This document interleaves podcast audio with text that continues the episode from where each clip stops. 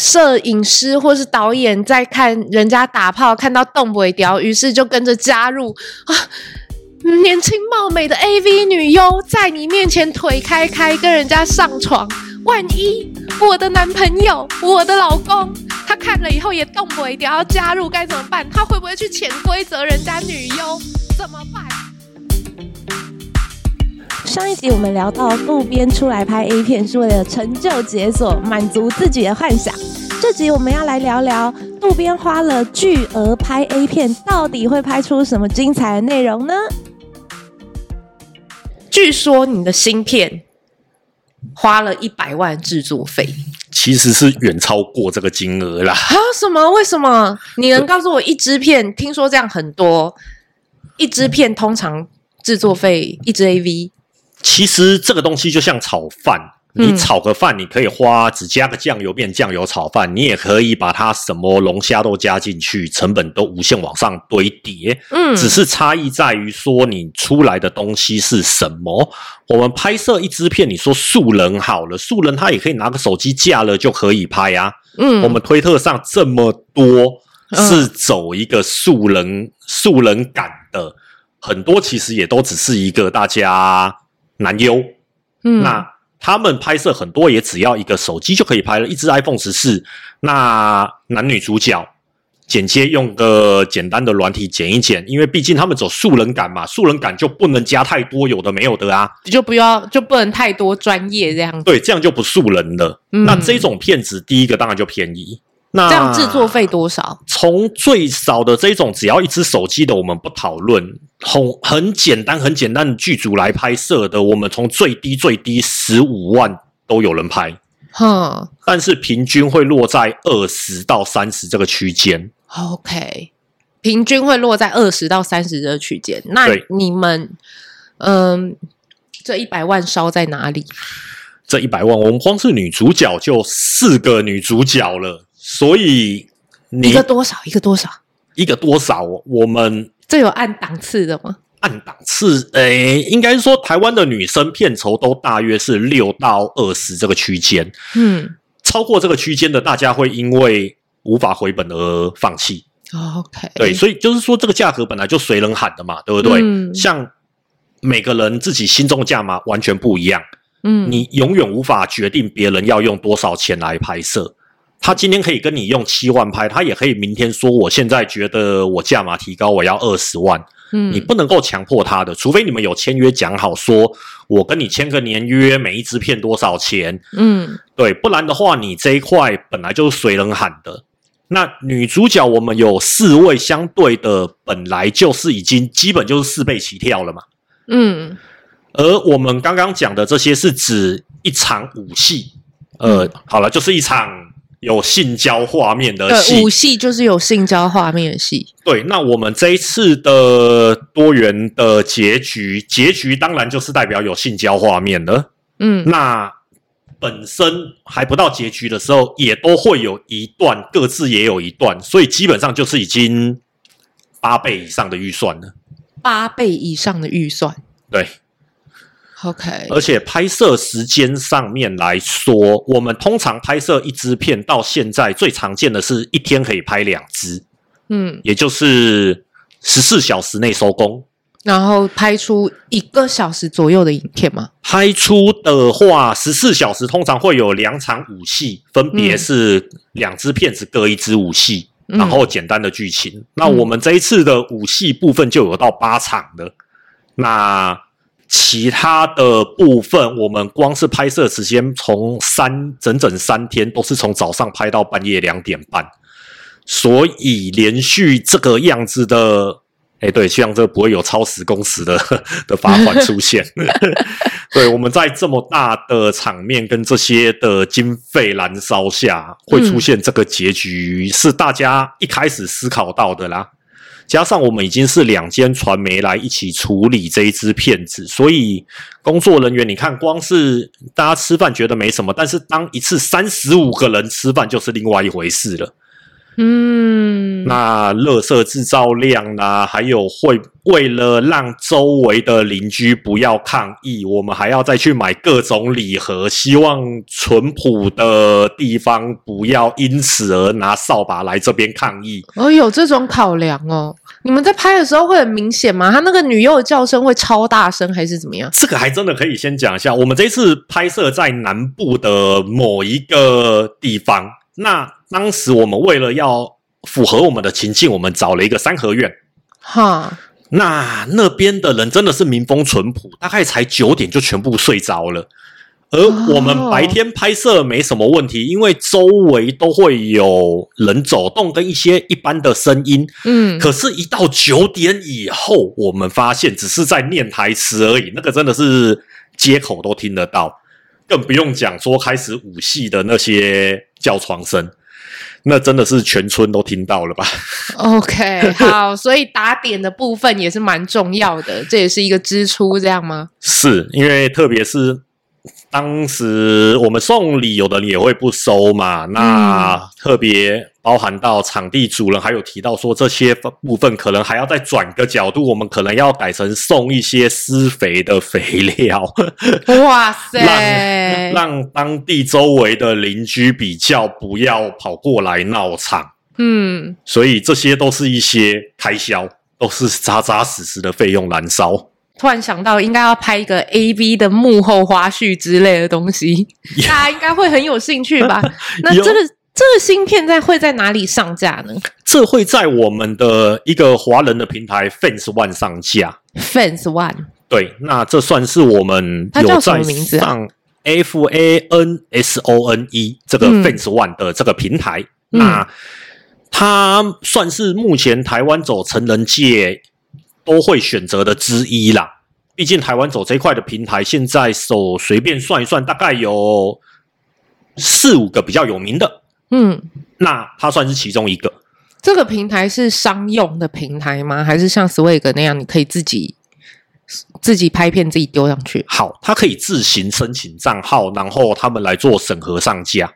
所以某种程度也类似 Swag 了吧，就是各个主播你可以上自己想要给大家呈现的内容，嗯，那我们也就是呃让大家呈现色色的内容。好，那他这一部这一支片叫什么？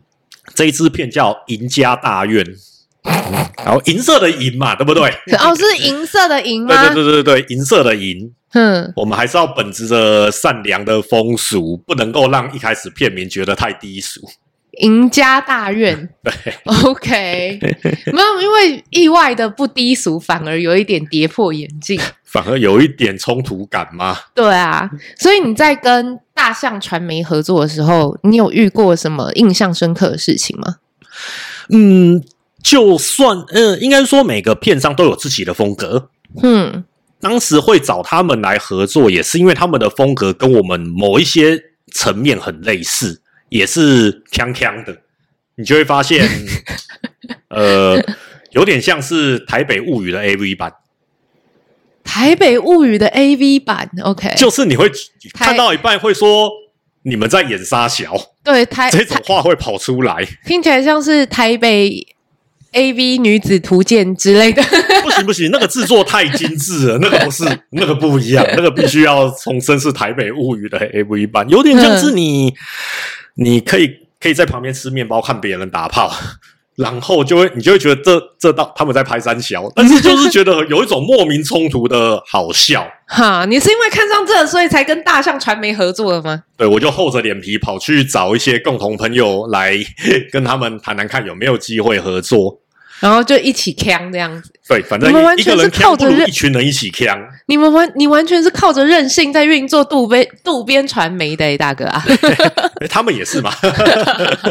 那所以有什么印象深刻的事情？两边一起扛会怎么样？嗯，他们那边比较有趣的是在于说，他们的当家是强尼，他们是饶舌歌手起家，是扎扎实实的饶舌歌手。那有组一个一八七 INC，好像谋杀乐团，反正他们本身就有自己的一个饶舌的一票呃知名度。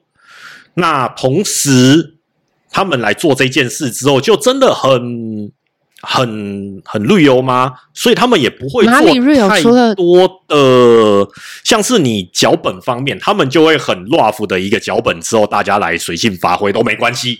我们就是要展现最真实的成人这一面，那不会有太多奇奇怪怪的特效。那甚至我们这次找来的演员之一，也是唱饶舌的。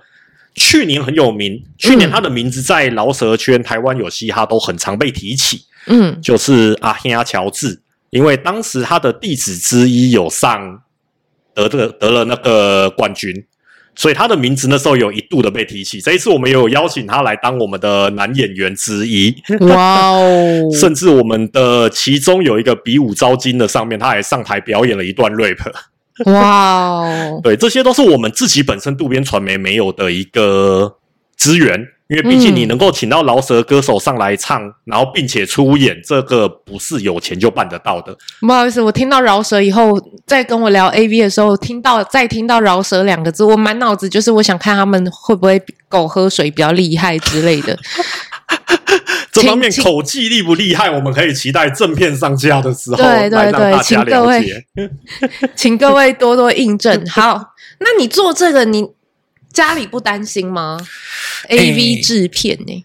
家里当然一开头还是不免俗的，是瞒着家里自己出来做。不过这个名字都已经挂自己名字了，哦、总是还是有被知道的时候嘛。那知道了就。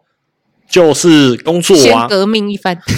没有，因为呃，可能比较任性。某种程度，我也是觉得这不就只是一个贩卖性欲的工作吗？我不偷不抢，我也不触犯台湾法律的前提下，它就只是一个工作，只是可能最近是赔钱的啦。你要想想看一件事哦，我前面在前几天我在 D car 上面看到一个叫做“我男友想拍 AV 怎么办”。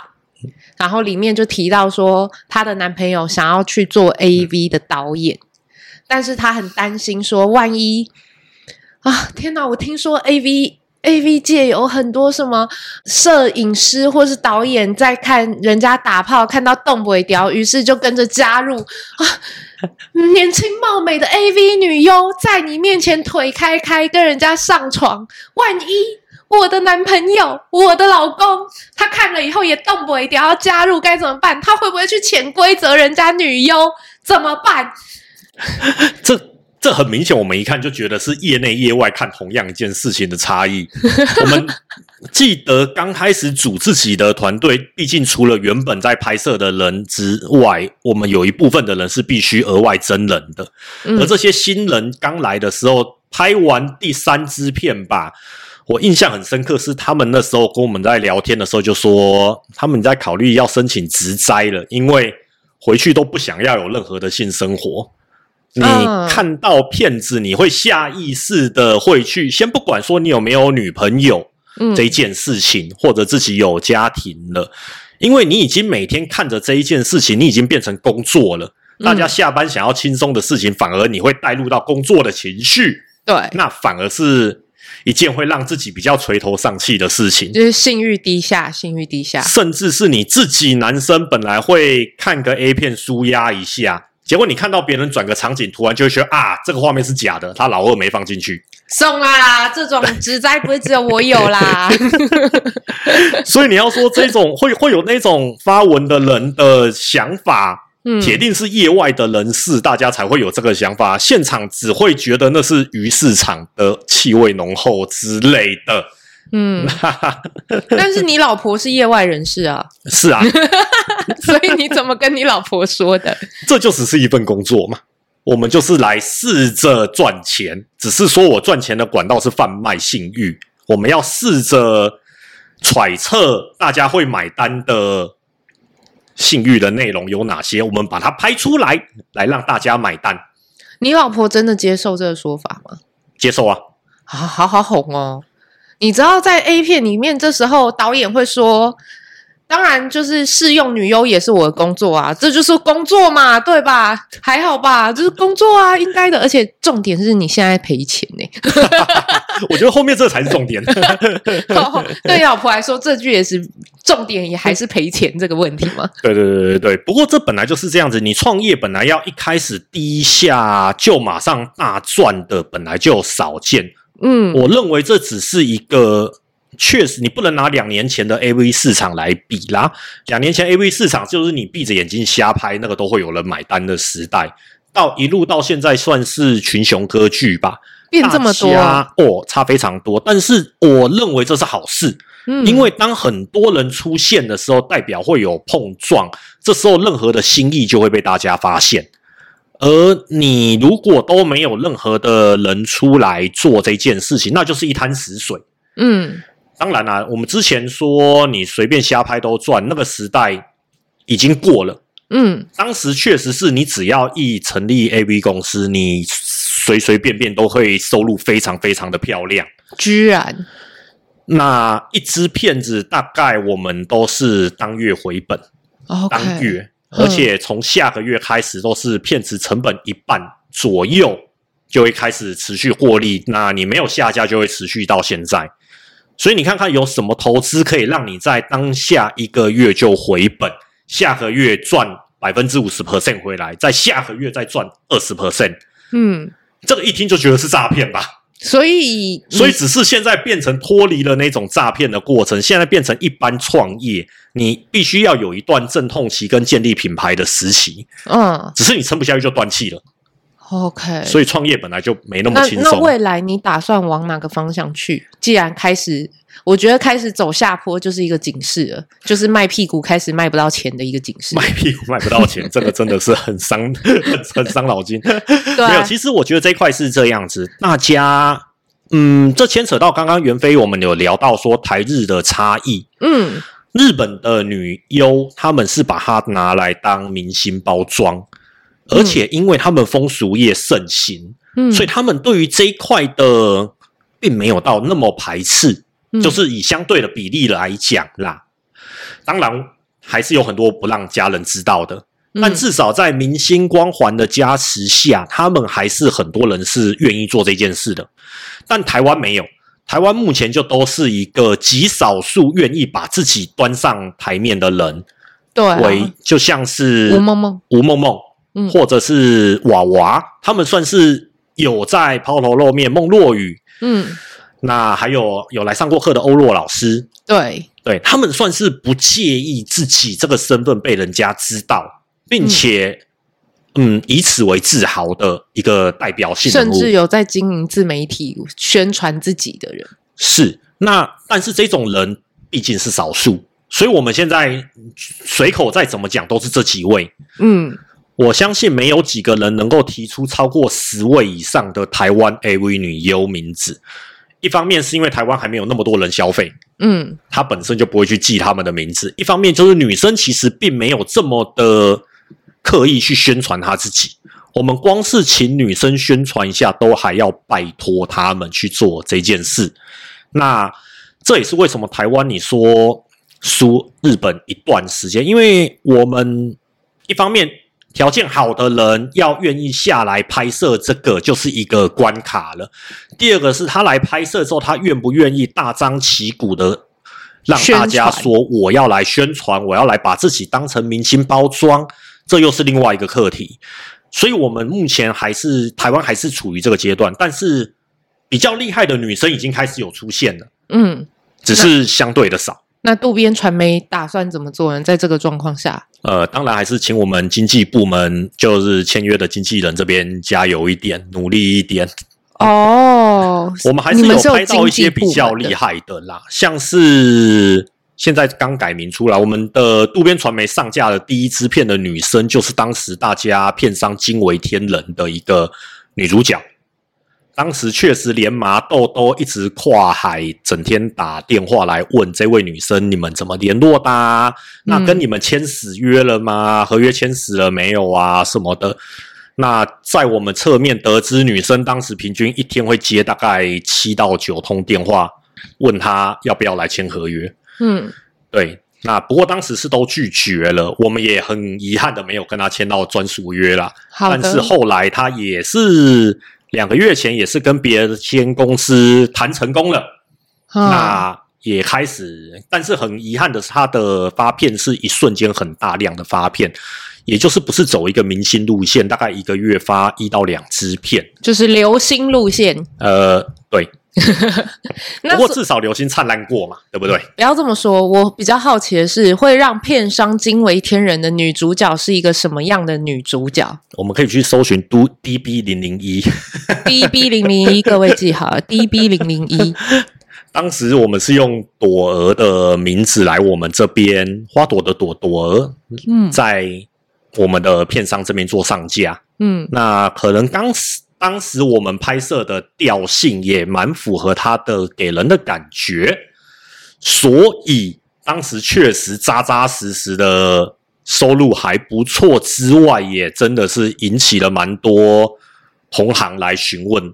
我们不要拿朵儿为范本，嗯、我们就以我刚刚问题为主，怎么样的条件会让人惊为天人？呃。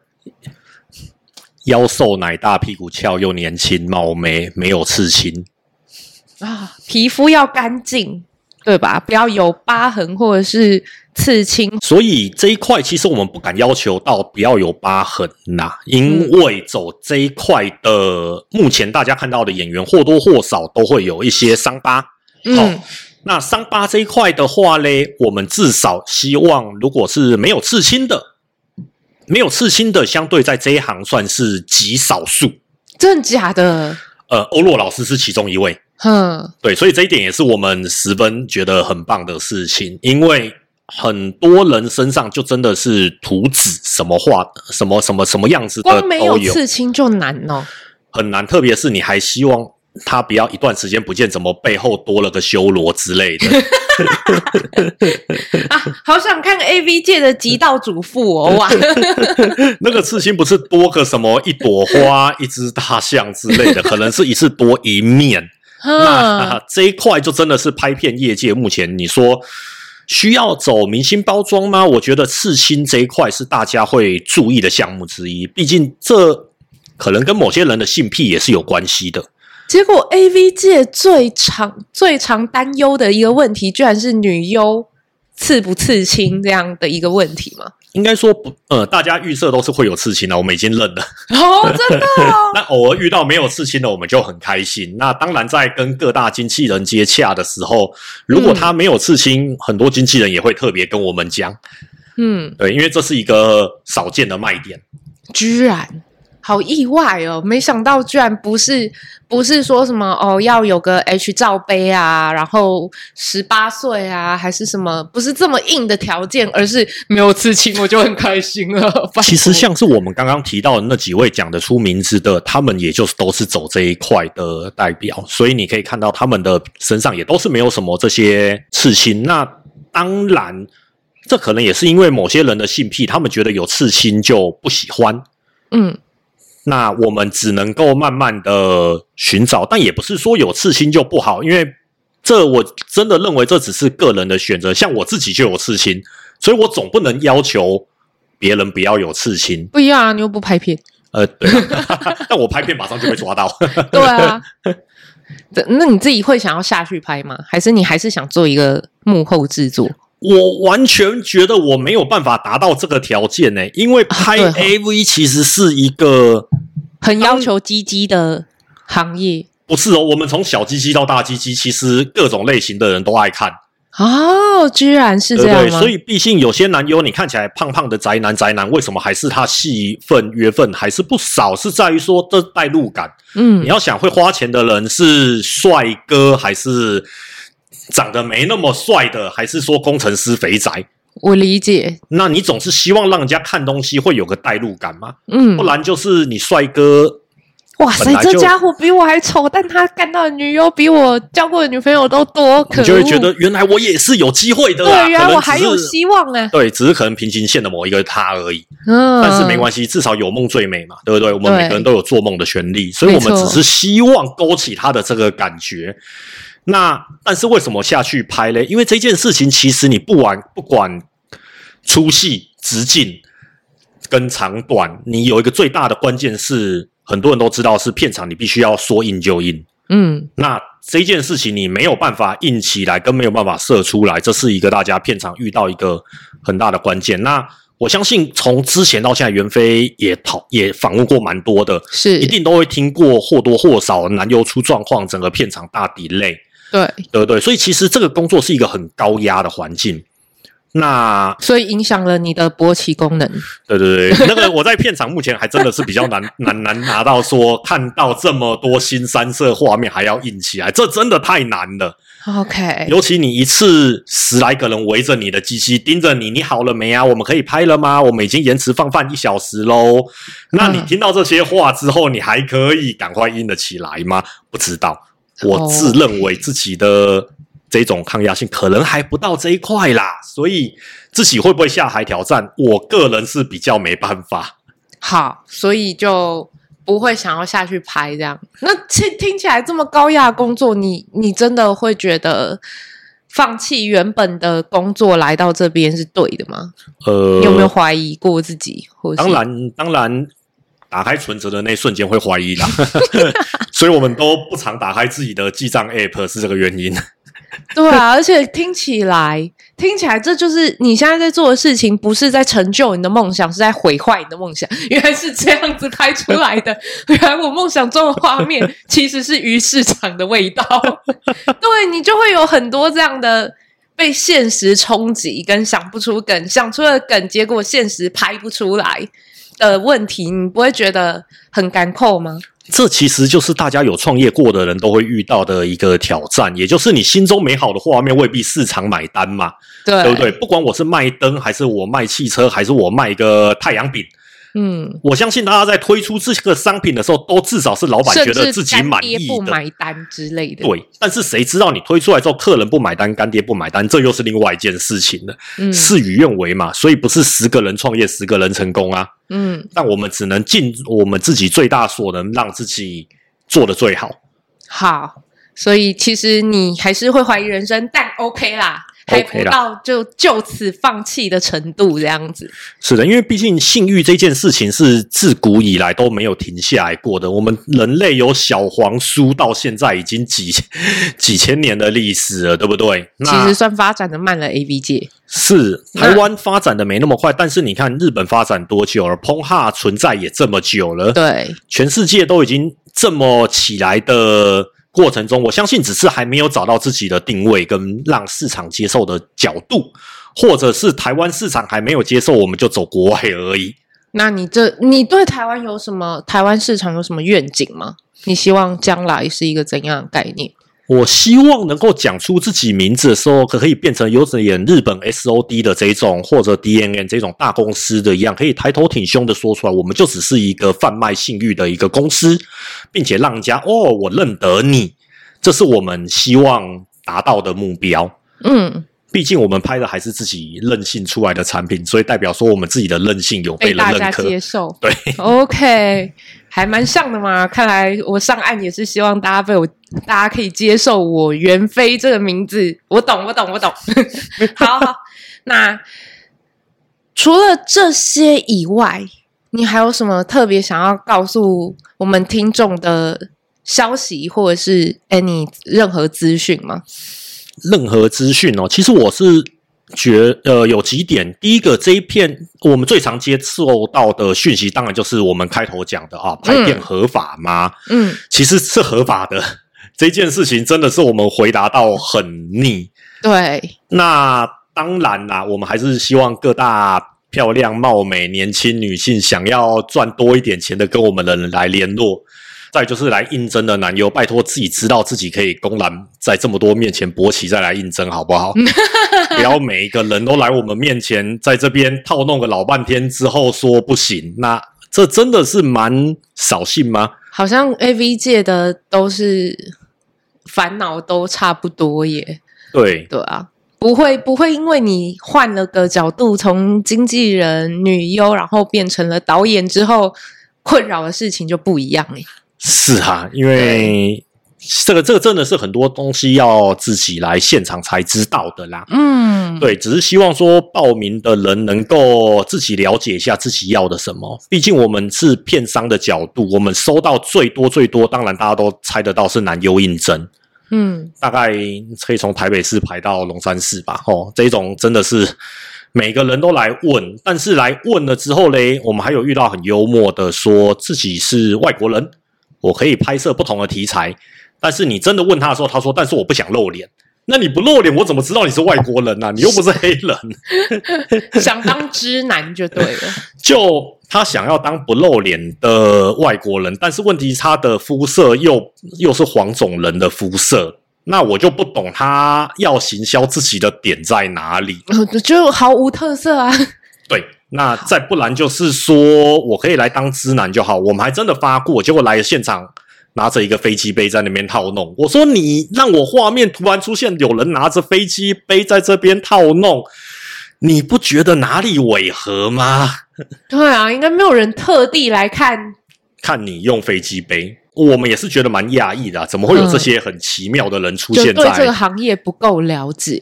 对，嗯、那这不然就是来片场说怎么那么多人？那拍片本来就是多人呐、OK，这是我这是。传播媒体们的责任嘛，应该要好好教育大家的真实状况。OK，好，今天非常感谢渡边代表渡边传媒来到这边跟大家分享这么多有趣的故事。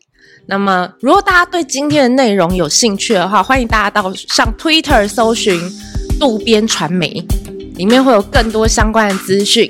那么我们非常感谢渡边先生，谢谢，谢谢，元飞人生信念研究所，我们下次见喽，拜拜，拜拜。